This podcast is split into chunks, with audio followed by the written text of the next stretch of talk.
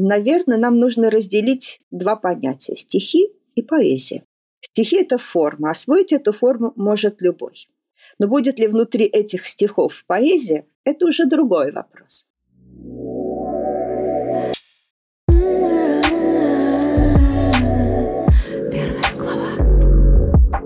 Добрый день, меня зовут Елена Помазан, я нарративный психолог и продюсер школы Бенд. Это подкаст «Первая глава». Беседы с авторами о жизни, надеждах, разочарованиях на пути к первому произведению. Я приглашаю в гости в подкаст как уже состоявшихся писателей, так и тех, кто только на старте творческого пути. Прежде чем представить сегодняшнюю гостью, я хочу от лица всей команды подкаста «Первая глава» поздравить вас с наступившим Новым годом и пожелать разрешить себе делать в творчестве то, что вы хотите. Будьте как дети, будьте хулиганисты, будьте спонтанны, будьте безграничны, будьте авторами, авторами своих текстов и авторами своей жизни. С Новым годом!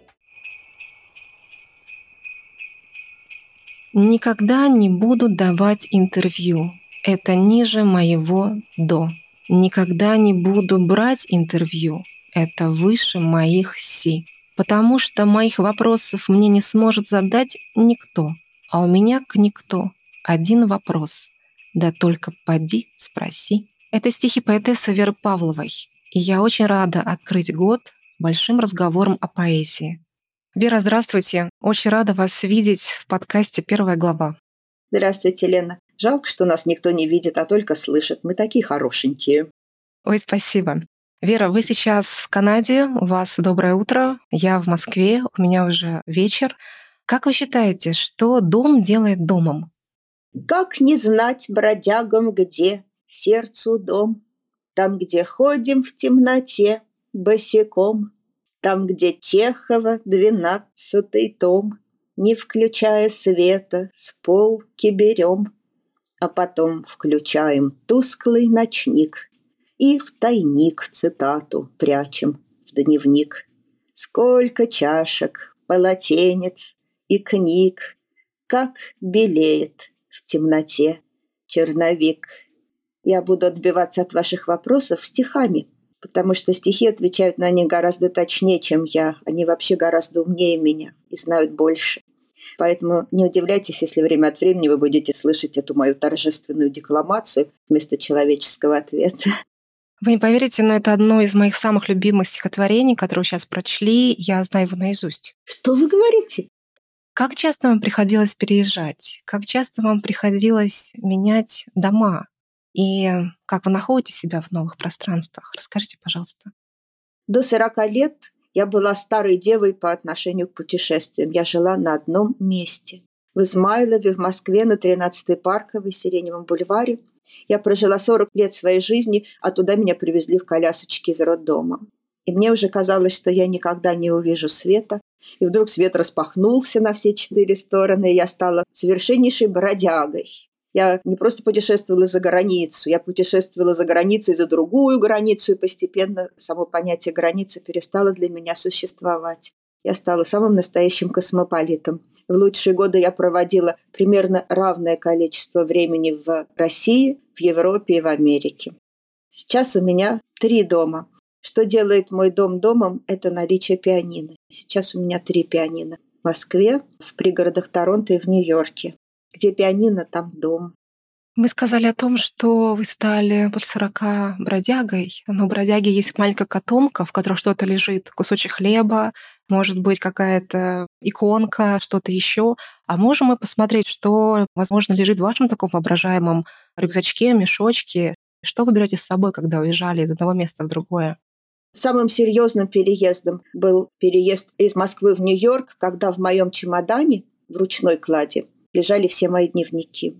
Тогда я почувствовала, что да, вот это, пожалуй, самый серьезный переезд. Потому что перевозка пианино с места на место – это веселое приключение. А тут я села в самолет, и со мной была вся моя жизнь в одной сумке.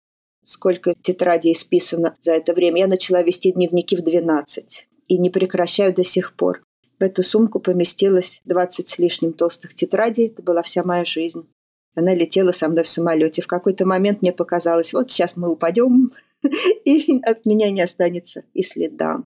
Мои дневники являются собой странную картину. Дело в том, что где-то в 2000-е годы я почувствовала, что моя жизнь и мое творчество как-то отслаиваются, какое-то происходит отслоение сетчатки.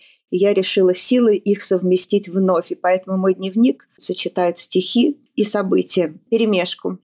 А что значит отслаивается?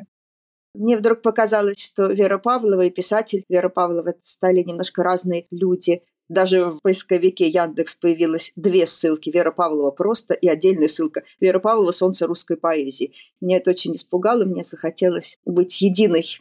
И теперь мой дневник – это все вместе. Мои стихи, записи наиболее важных событий, которые часто потом превращаются в стихи тоже, и выписки из чужих книг. Все в одной тетради. Выписки из чужих книг — это какие-то цитаты, стихотворения, мысли других авторов, которые трогают ваше сердце? Совершенно верно. То, что могло бы стать эпиграфами, но никогда не становится, потому что эпиграф — это не мой жанр. То, что может стать перекличкой. А можете привести пример того, что в последнее время попало, может быть, из чужих книг в ваш личный дневник? Насколько этичен такой вопрос, если хотите, можно его отменить? Нет, почему же? Вот я с удовольствием открываю свой дневник. Я хочу сказать своей аудитории, он бордового цвета и с шикарным почерком. Я последний каллиграф. Мне кажется, я последний поэт, которого читатели могут узнать по почерку. Я же выпускала рукописные книги, которые сама писала. Что вы хотите услышать, что я выписала? Да, какой другой автор попал в ваш личный дневник? Вот последнее, что я выписала в свой дневник. Дело в том, что цитаты приходят следом за стихотворениями. Я написала стихотворение, в котором делается намек на последние часы Пушкина – и тут же я стала проверять себя, перечитывать, что пишет Жуковский об этих последних часах Пушкина. И не могла не выписать вот этот кусочек. А, впрочем, потом я стихотворение прочитаю, правда? С Которое привело сюда эту цитату. Но сначала цитата. «Не желаете ли видеть кого из ваших ближних приятелей?» – спросил Шольц. «Прощайте, друзья», – сказал Пушкин, и в это время глаза его обратились на его библиотеку. С кем он прощался в эту минуту, живыми ли друзьями или с мертвыми, не знаю. Это пишет Жуковский. А дальше мой дневник комментирует. Пушкин умер на диване в кабинете. И дальше я сама себе советую. Сравни последние реплики Пушкина и последние слова Спасителя на кресте. И они, между прочим, очень близки. «Душно мне», — говорит Пушкин, «стражду», — говорит Христос, «кончена жизнь», — говорит Пушкин, «свершилась», — говорит Христос. А другие реплики я еще не сравнила, но собираюсь сравнить, потому что эта запись сделана позавчера. А привело ее сюда стихотворение под названием «Автопортрет у книжных полок». Редко у меня бывает название, но тут появилось. Товарищи, друзья, приятели, в дорогу, в отпуск, в хоспис, в танк. Мои любимые писатели. Корней Чуковский, Анна Франк. Мое убежище, пристанище – мое лекарство от войны, да канет в бездну тараканище, да будут дети спасены. А стихотворение привело к жизни. Сообщение в новостях, оно тоже здесь выписано. В немецком городке Тангерхютте детский сад имени Анны Франк по требованию родителей мигрантов переименован в исследователь мира. Вот так вот моя жизнь и идет что-то извне меня толкает, стихотворение, потом проверка, которая тоже приносит какие-то мысли. Знаете, Вера, вы сейчас читаете, рассказываете, а у меня такое ощущение, как будто это жемчужины, и вы нанизываете на ожерелье. Вот здесь цитата, вот здесь перекличка, здесь новость, здесь ваше стихотворение даже с названием, и получается какое-то новое, красивое украшение, поэтическое.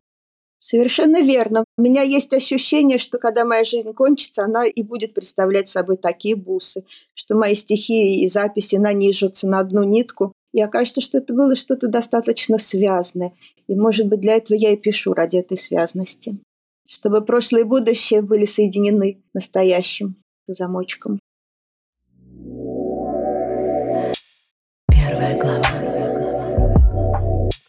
Позвольте сходить тогда в прошлое из этого настоящего и спросить у вас, когда и как вы написали свое первое стихотворение. Наш подкаст называется «Первая глава», и нам очень интересно все, что было в первый раз. Первый роман, первое стихотворение, первая пьеса. Как у вас случилось первое стихотворение в жизни? Боюсь, я уже сто раз рассказывала эту историю, и она выглядит все менее, менее правдоподобной, потому что Отлично. повторение, она совсем не мать учения, она мать забвения. Но я не могу рассказать ничего другого, потому что так оно и было. С детства, с восьми лет я была композитором. Восемь лет я пошла в класс композиции и одновременно научилась писать ноты и писать музыку. То есть прямо сразу корявыми нотами свою собственную музыку я писала. И так продолжалось до 20 лет. В музыкальной школе, потом в музыкальном училище. Музыка, музыка, музыка. Толстая стопка нот, написанных моей рукой. А потом я попала в роддом и родила девочку Наташу. И там, в этом самом роддоме, в тот же самый день, 2 июня 1983 года, я написала свое первое стихотворение. Это была записка домой из роддома. Может быть, в тот момент я всю свою музыку передала Наташе, потому что она профессиональный музыкант, великолепная оперная певица. Может быть, произошла этакая эстафета, все отдалось ребенку, а может быть, просто не было нотной бумаги под рукой, пианино а был обрывок бумаги и переполняющее чувство счастья, которое нужно было как-то выплеснуть, и оно выплеснулось в стихах эротических. Давайте спрашивайте, каких? Вот я думаю, опять же, чтобы это не было таким моментом, что мы переходим какую-то границу, могу ли я спросить про эти стихи, что это были за стихи? Я как раз задумалась, могу ли я, имею ли я право спросить про это. Хотите ли вы это рассказать, что это были за стихи, Вера? Или мы пойдем дальше? Я просто прочитаю эти стихи. Да, да, пожалуйста плетенье рук твоих, как в колыбели, затихла я. Возможно ли в жизни большее доверие, чем я твоя? Как это важно слушать свое имя, едва дыша, и ощущать ладонями твоими, как хороша может быть, не самое совершенное по форме мое стихотворение, но уже очень неплохое. А сам этот образ ощущения себя чужими руками, он просто прекрасен, я считаю. Однозначно. Для только что родившей женщины очень неплохо. Которая обычно занята другими бытовыми, не только бытовыми моментами. Как недавно родившая женщина, это понимаю прекрасно. Вера, но это первое стихотворение. А как потом происходило? Как стихи вообще стали приходить в вашу жизнь? Это как дождь, как подарок нежданный. На что это похоже? Потом случилось непредвиденное. Муж ребенка меня бросил прямо в больнице. И тогда стихи просто меня спасали от безумия. Я какое-то время ими спасалась. Я шла на молочную кухню и сочиняла стихи и плакала, сочиняла и плакала. Процессы эти были очень похожи один на другой. Плакала стихами, а потом я поняла, что стихами можно не только плакать, но и ликовать, и что они вообще прекрасный способ выравнивать, что ли, давление внутреннее и внешнее, когда извне на тебя что-то ужасное давит, а ты изнутри его стихами подпираешь, выравниваешься. И наоборот, когда тебя изнутри распирает счастьем, вот-вот взорвешься, а ты снаружи их стихами выравниваешь. Знаете, как продувается водолаз, спускаясь с глубины, вот я стихами продуваюсь. Как вам метафора? Я переполнена метафорами. Для меня человек, который 40 лет пишет стихи, у вас, по-моему, более 20 сборников. 25. 25 книг — это как будто бы суперсила. Вера, как жить с такой суперсилой, когда стихи приходят в жизнь? На что это похоже? Это похоже на обмен веществ с жизнью. Вот ты просыпаешься утром, ты сочиняешь стихотворение, и дальше весь день свободен. Понимаете, утром выпил, весь день свободен. Утром написал, весь день свободен. Ты уже выполнил свой долг перед Вселенной. Вот такой обмен веществ. А утром не написал стихотворение, день проходит сикость-накость, потому как ты должник. А почему утром стихи ваши пишутся? Это у них любимое время? Я думаю, что это какая-то моя физиология тут сказывается, потому что утром, наверное, мозг открыт и немножко пуст, и немножко еще спит. И вот в этой щелочке между явью и сном что-то такое зарождается. Ведь во сне же мы, наверное, соединяемся с чем-то вне себя, а потом мы возвращаемся в тело, как об этом красиво пишет Пруст на первых страницах своей эпопеи. И вот возвращаясь в тело, я встречаюсь со стихами. Может быть, они меня и возвращают в тело. Эта мысль пришла мне впервые. Может быть, они и есть это средство познания себя как себя, возвращаясь из небытия сна, где ты не ты. Может быть, это вот этот паспортный контроль, стихи. Это я. Вера, как вы считаете, а вот за этот дар уметь писать стихи, мочь писать стихи так долго, нужно ли было вам что-то отдать взамен? Как в сказках. Я готов отдать тебе суперсилу, но, пожалуйста, взамен мне что-то отдай. Вы, наверное, сейчас вспоминаете Цветаеву. Если голос тебе, певец, дан, остальное взято. Я так не могла бы сказать. Тут я с ней никак не соглашусь. Ничего у меня не было взято. Но столько было, наоборот, дано. В награду, может быть, довеском, может быть. Нет, я стала только богаче, гораздо богаче, когда вдруг в роддоме оказалась не только матерью, но еще и поэтом. У меня даже есть стихотворение про это. Может быть, вы его тоже знаете. Поэтому больше стало на свете, когда увидела я жизнь жизни, смерть смерти, рожденное мной дитя. Таким оно было, мое начало. Кровь обжигала, пах. Так, забыла. Тра-та-та-та-та. Дитя кричало у медсестры на руках. Что же там выпало два слова? Пусть будет так, с каким-то легким несовершенством, что не даже собственные стихи помнишь наизусть все-все-все. В этом тоже есть какая-то жизнь, несовершенство ее. Вера, а как изменилась ваша жизнь, когда вы поняли, что вы поэт? Изменилась ли она? Мне понадобилось довольно много времени, чтобы понять, что я поэт. Я очень долго считала себя дилетантом и любителем. Уже и первая книжка вышла в свет, а я все еще была дилетантом. Потому что первая книжка, как мы об этом, наверное, будем говорить, она вышла за свой счет. А вот вторая книжка вышла уже в очень серьезном издательстве «Пушкинский фонд». Издательство, которое единолично вел героический легендарный человек Геннадий Федорович Комаров, который, прочитав каким-то образом мою первую книжку, подошел ко мне на тусовке и сказал, я хочу вас издать, пришлите мне рукопись. И это было уже серьезно. Я составила эту рукопись и повезла ее Комарову. И я помню эту минуту в трамвае. Я еду в одиннадцатом трамвае. У меня в сумке рукопись второй книги. Она называлась «Второй язык», естественно.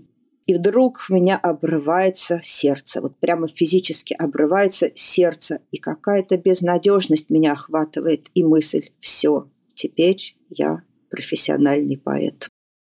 И такая на меня печаль обрушилась в этот момент. Я поняла, что пути назад нет – в это веселое любительство, когда ты писал для родных и близких и оставлял стихи как записочки мужу на подушке. Это кончилось. И такая ответственность, обреченность, безнадежность. Потом это чувство прошло, но вот эту минуту я никогда не забуду. А можете рассказать, что было до второй книги? Собственно говоря, как появилась эта первая книга, которую вы издали за собственные деньги? Почему она вдруг возникла? Ну, за собственные это преувеличение. У меня не было таких собственных денег. Было так.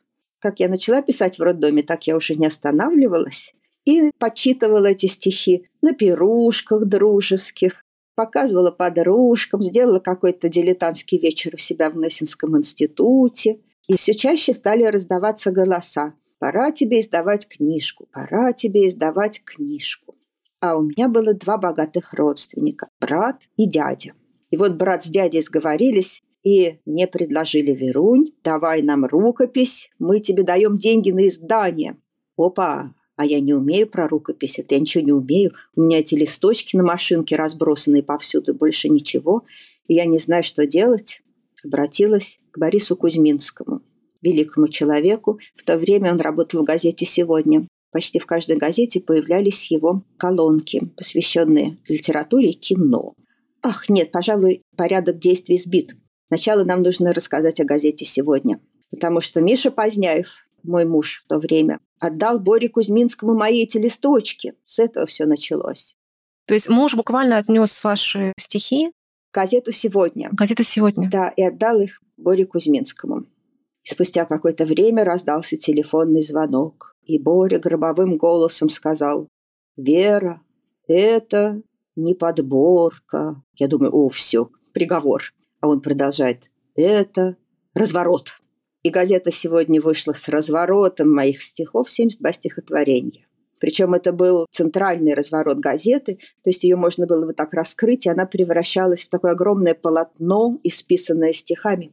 И Боря написал такое заковыристое послесловие, что оттуда пошел миф, что я мистификация, что Боря Кузьминский и Гладильщиков и другие люди из газеты «Сегодня» это они сами написали эти стихи, потому что имя автора там упоминалось очень бегло, и, по-моему, даже не на этом развороте, а где-то на первой странице.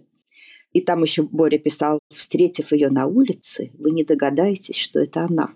Эта строчка меня и можно сказать, погубила, можно сказать, и превратила в литературную мистификацию. И я несколько лет наслаждалась этой славой, что меня не существует. А моя дочка, когда она услышала, что я не существую, схватила меня за юбку крепко-крепко, заплакала и сказала, «Мама, ты существуешь!» И когда родственники стали на меня давить, давай издавать книжку, я подумала, я не умею, но умеет Боря. И я попросила Борю собрать мою книжку. И моя первая книжка «Небесное животное» – это единственная из моих книг, составленная другим человеком. Там прямо и написано на первой странице «Составитель Борис Кузьминский». И что же этот составитель Борис Кузьминский сделал? Он составил таки книжку, прислал мне ее оглавление. Я подумала, какая прелесть, ура! А потом он оставил в электричке все листочки. А мы же помним, что я печатаю на машинке в одном экземпляре. И он оставил весь этот единственный экземпляр в электричке. И я вспомнила всю свою книгу. Хорошо, что у меня были эти первые строчки. Я по первым строчкам заново написала все стихи. А тут Вовка Салимон говорит, издаем в моем издательстве «Золотой век». Это и правда был «Золотой век», не случайно журнал «Золотой век» выходил в то время. Сейчас вы меня спросите, какой-то год. 97-й. 97-й год, когда кончилась цензура, и мы могли делать, что хотим. И в издательстве «Золотой век» в библиотеке журнала «Золотой век». А «Золотой век» стоит его здесь упомянуть. Это был восхитительный журнал. Он был огромного формата, вот с шахматную доску, наверное, размером, на плотной ручной работы бумаги. И там соседствовали литературные тексты и картины. Картины, графика лучших художников, потому что Вова Салимон большой знаток изобразительного искусства, а его жена – галеристка. Они знали всех лучших художников, и всех лучших, не побоюсь этого слова, поэтов. И поэтому журнал «Золотой век», не знаю, сколько номеров вышло, но, наверное, с дюжину вышло. Это был такой сезам, такая сокровищница на стыке двух искусств. И вот в этой библиотеке, библиотеке журнала «Золотой век», выходит моя первая книжка «Небесное животное» на деньги дяди и брата. И мы сами едем в типографию ее забирать. И мы вызываем такси, к нам приезжает машина с правым рулем в Москве. Мы подумали, ого-го, вот началась новая жизнь, правый руль. Мы грузим всю тысячу экземпляров в багажник, привозим домой, потом развозим по магазинам, и потом происходит чудо. Эта книга каким-то образом разлетается по всему миру. Я приезжаю к кому-то в гости, где-то выступая, вдруг мне ее несут. На нее было столько критических статей написано, сколько ни на одну из моих последующих книг, которые были во многих магазинах. Она оказалась ужасно летучей, эта книга. Она распространилась, мне кажется, она размножалась еще сама в полете, потому как ей удалось рассеяться по свету. Вера, а как пришло название «Небесное животное»? И были ли еще варианты какие-то, как назвать свою первую книгу? Помните историю? Название я украла. Это, наверное, единственное, что мне досталось от отца моего второго ребенка, с которым мы развелись весьма драматически. И опять роддом. О, слушайте, мне не приходило в голову, что это опять был роддом. И вторая дочка. И вторая дочка. Дело в том, что ее отец захотел присутствовать при родах. А в то время, 89-й год, тут уж я не ошибусь, это было крайне редко в Москве. Может быть, он был первым даже отцом, присутствовавшим при родах. Но ему очень захотелось этого, и стали искать роддом, который на это согласится. Пришлось обойти с десяток роддомов, потому как везде общие родблоки. А другие женщины не подписывались на то, чтобы рожать в присутствии Миши Павлова. Поэтому, наконец, нашелся специальный роддом для сердечниц, где были отдельные боксы. И мой муж, нет, не муж он мне больше, отец Лизы выдал себя за журналиста. Он сказал, что он будет писать репортаж для газеты «Семья». С ума сойти. Да. Таково было его желание. И они согласились, что да, мы вам предоставляем, вот у нас есть отдельный родблок, давайте, пишите репортаж. И таких родов, наверное, не было ни у кого в Москве, потому что весь медперсонал роился вокруг меня. Четыре врача присутствовали, помимо этого самого мужа. Роды были очень легкие, но я не хотела его разочаровывать, поэтому я притворно стонала и хватала его за руку, сажала ему синяки на руку. Это, конечно, была комедия, потому что это были очень легкие роды. И потом, когда он спросил у врача, как вы думаете, мое присутствие было необходимо? Врач сказал, даже мое присутствие не было необходимо. Но при этом этот самый мой отдельный родблок находился на верхнем этаже роддома, и мое кресло стояло напротив огромного окна. была полночь, и это окно выходило на звездное небо. И в последний момент Миша не смог выносить это душераздирающее зрелище, и он отвернулся. И он видел момент появления Лизы на свет в отражении на фоне звездного неба. И Лиза вот так вот родилась. Он потом говорил, что это было похоже на марку, как Леонов выходит в открытый космос. Потому что полная ассоциация пуповина, как вот этот шланг, соединяющий Леонова с космическим кораблем. Вот так вот Лиза родилась в звездное небо, а Миша потом мне написал в палату записку «У, ты, мое небесное животное». Вера, у меня мурашки по телу. И вот оттуда, из роддома второго, да. Первая книжка и первое название книжки. Название первой книжки «Небесное животное». Я невероятно тронута, что вы рассказали сейчас эту историю. Тем не менее, хочу вас спросить. Вот вышла первая книга в «Золотом веке», и вы сказали, что вы не почувствовали себя еще поэтом тогда. Это случилось на второй книжке. Нет, нет, не почувствовала. Хотя была такая презентация в Матюа, музыкальный театр юного актера. Туда пришел, в общем-то, весь поэтический бумонт каким-то образом. И я решила, вот моя первая книжка, сейчас они будут требовать с меня автографов, а я сделаю предупреждающее движение, буду у них брать автографы. И я с этой книжкой ходила, и они мне ее исписывали. У меня в Москве хранится эта книжка, исписанная, наверное, уже достаточно бесценными автографами. Некоторые я помню. Михаил Эйзенберг, один из любимейших моих поэтов, написал «Спасибо, Вера, за образцы рифмованных верлибров». А, здорово, нет? Да, да, да. Да, но сейчас это мой идеал – писать рифмованные верлибры. Многие, конечно, шуточками отделывались, но были серьезные замечания. Вся книжечка исписана. Я потом продолжила эту традицию, и всякий раз, когда дарила книжку, тут же подсовывала эту, чтобы мне оставляли запись. Вера, вы знаете, я была на некоторых ваших поэтических выступлениях, лекциях.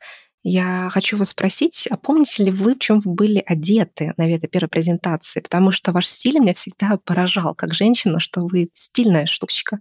Помните, что было у вас за платье? Как вы были одеты? Да, я помню, что у меня было за платье.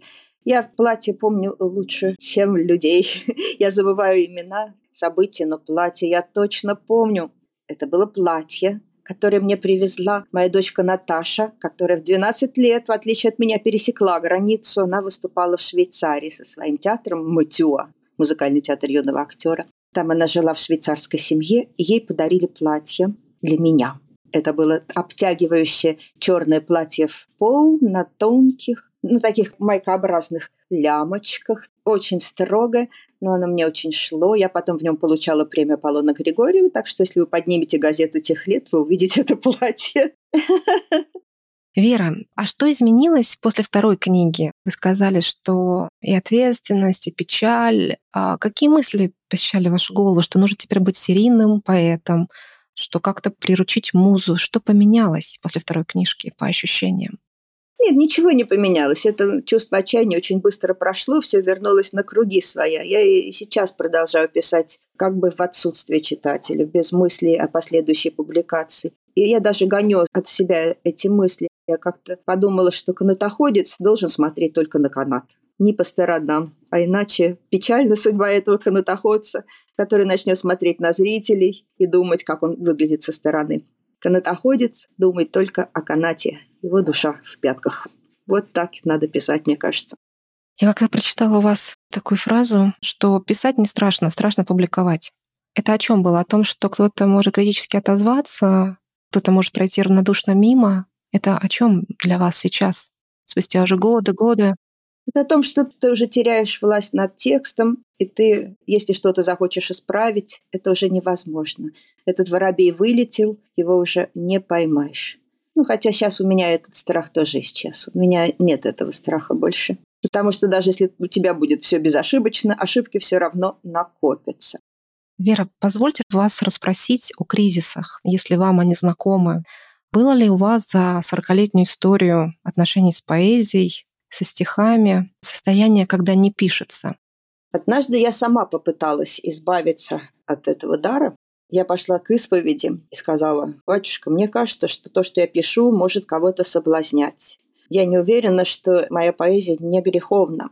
И он меня причастил, отпустил мне этот грех. Я вернулась домой. День, другой, третий. а стихов нет. Неделя, две, а стихов нет. И я уже сама не своя, я уже заболеваю физически, я уже в депрессии глубочайшей, потому как я же уже сказала, что это обмен веществ. И вот этот обмен веществ прекратился.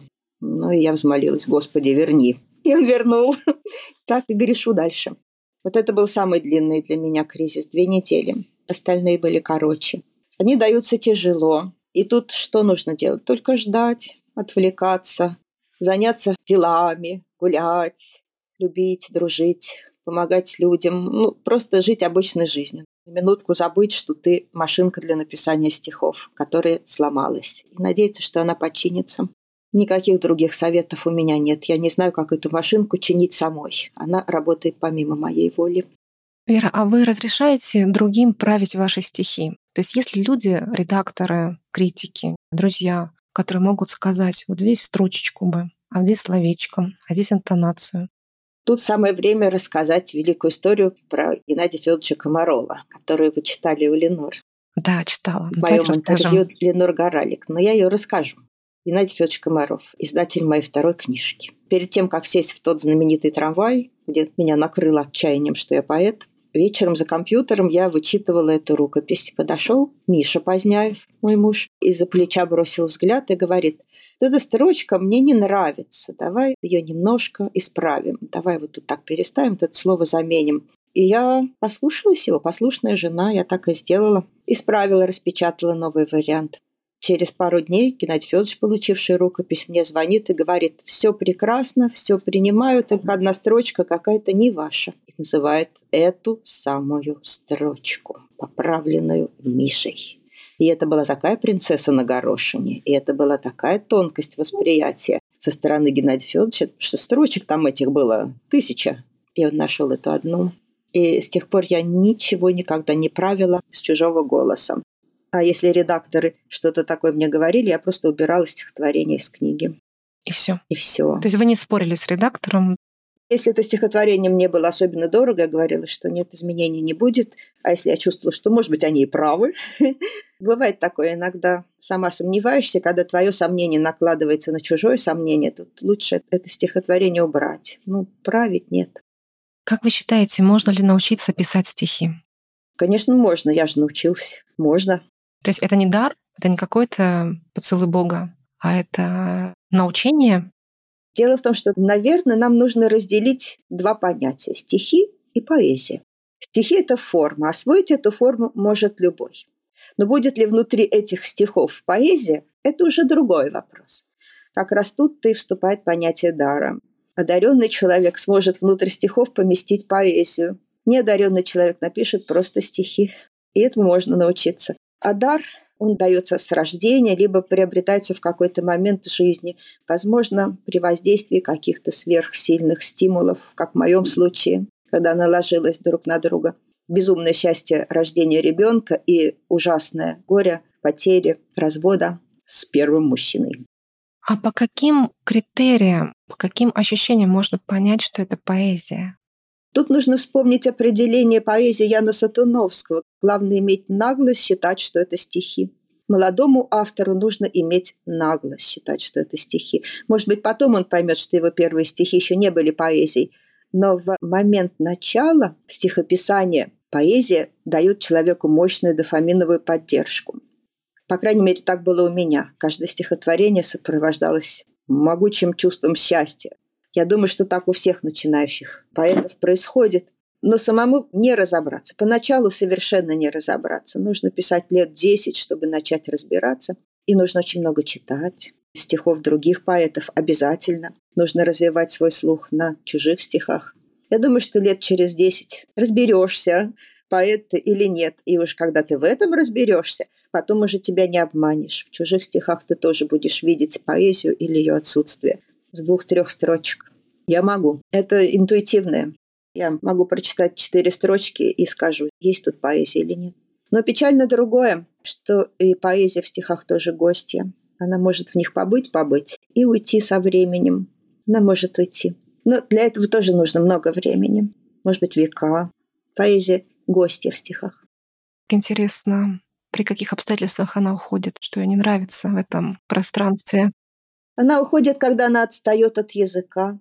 Язык же очень меняется, и в какой-то момент читатель просто перестает понимать, что там написано, что это за мужик сидит на облучке, на каком облучке, что это бразды пушистые вздымая, летит кибитка удалая.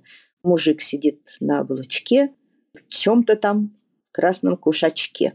Вот здесь дюжина слов, из которых больше половины непонятно людям это четверостишее в качестве эксперимента дали школьникам и попросили нарисовать, что здесь происходит. И они нарисовали бразды, пушистые, взрывая. Они подумали, что бразды пушистые – это какие-то маленькие существа, и кто-то их взрывает. Значит, это военная сцена. Летит кибитка удалая, летит. Они подумали, что это военный самолет. Ямщик сидит на облучке. И они решили, что облучок – это лазерная пушка, которая эти самые бразды пушистые и взрывает.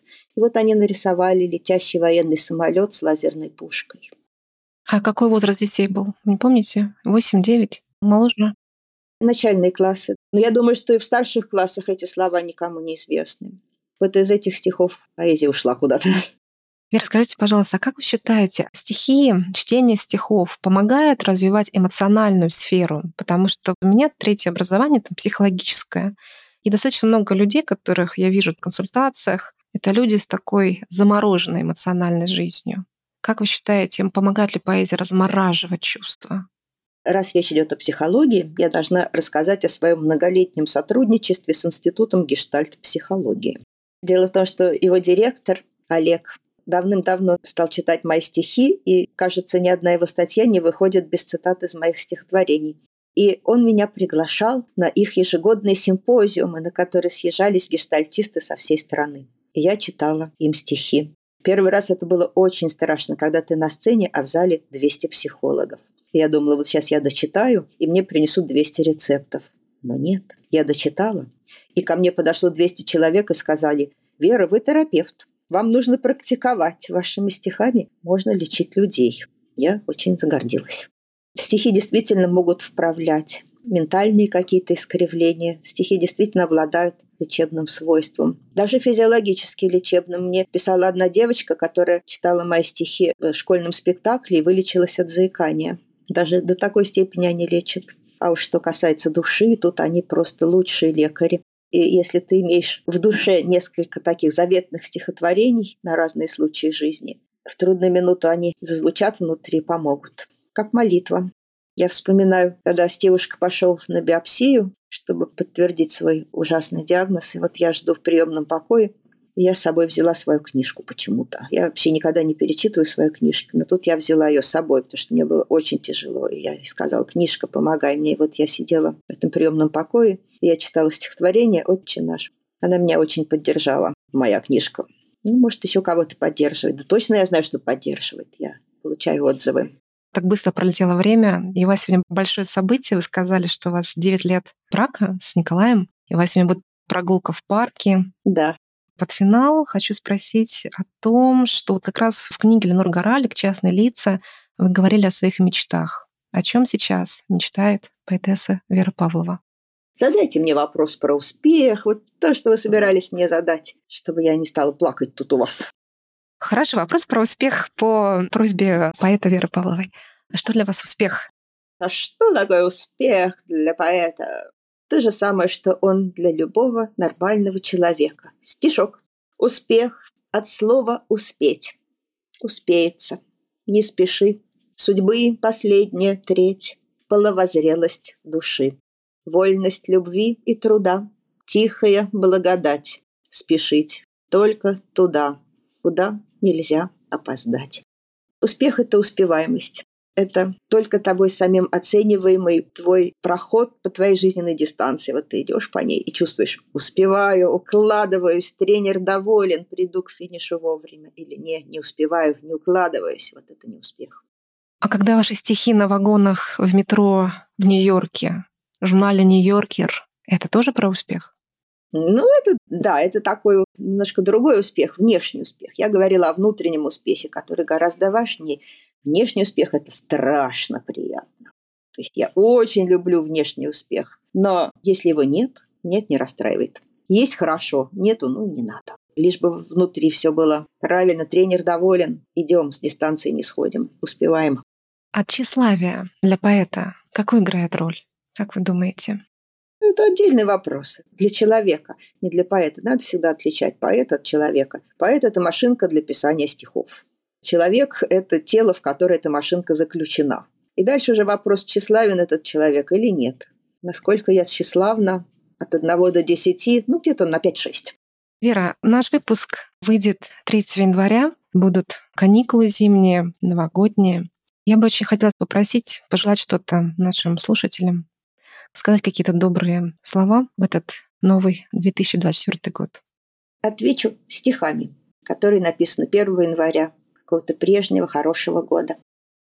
Яство на тарелке класть им, их рассаживать по парам. С Новым годом, с новым счастьем, хорошо забытым, старым.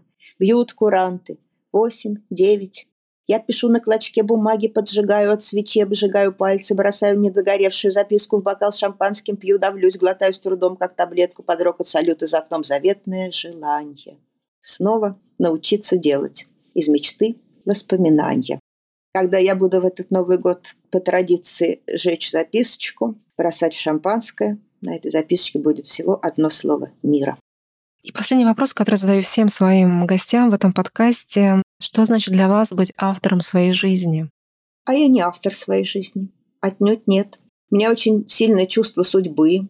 Она вне меня. Это что-то вне положенное мне. Я чувствую, что ей нравится, что ей не нравится. Она мне подает очень мощные сигналы. Психолог, пожалуйста, там не волнуйся про сигналы. Это все нормально в пределах нормы. И я просто стараюсь ее слушаться. Она автор моей жизни. Нет, я не автор. Я послушный исполнитель. Спасибо, Вера, за этот разговор. Спасибо за это интервью, за это время вашего утра, вашей жизни. Это было очень-очень насыщенно, очень интересно и очень ресурсно. Мне тоже было очень приятно с вами разговаривать. Спасибо вам. Сегодня в гостях подкаста «Первая глава» была поэтесса Вера Павлова. Если вам нравится подкаст, я попрошу поддержать на звездочке на Apple Podcast, подписаться на Яндекс Музыки, там поставить сердечко. Таким образом, вы поддерживаете наш проект, и он у вас будет попадать в рекомендации. И вы не пропустите новые выпуски, которые выходят по средам раз в две недели. Спасибо и до новых встреч. С вами была Елена Помазан и подкаст «Первая глава».